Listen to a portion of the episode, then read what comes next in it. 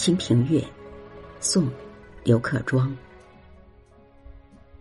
风高浪快，万里齐蝉背。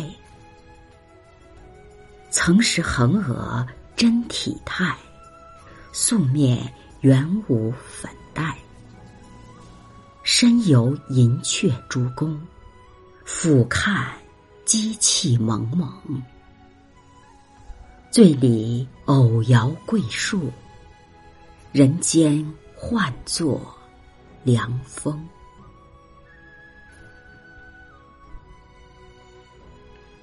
蝉背是指月亮，因传月宫中住着蟾蜍，故名。横额，嫦娥的本称，后来因为西汉的时候为避汉文帝刘恒的讳而改称嫦娥。这首词主要是写词人遨游月宫时的情景，上片主要是写前往月宫，风高浪快，万里齐蝉背。首两句写他御气乘风飞往月宫，风高浪快形容飞行的速度之快，蝉背呢是指月宫。曾识横额真体态，素面原无粉黛。这两句主要是写月光的皎洁无尘。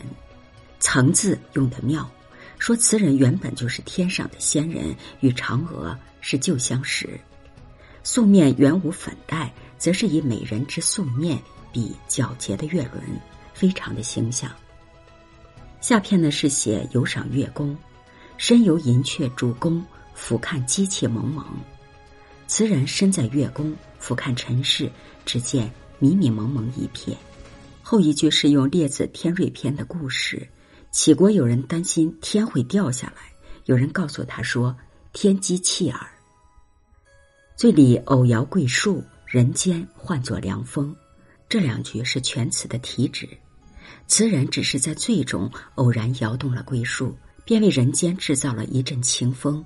这就是说，一个人若爬到高位，一举一动都会给人间带来或好或坏的影响，或造福人间，或贻害人间。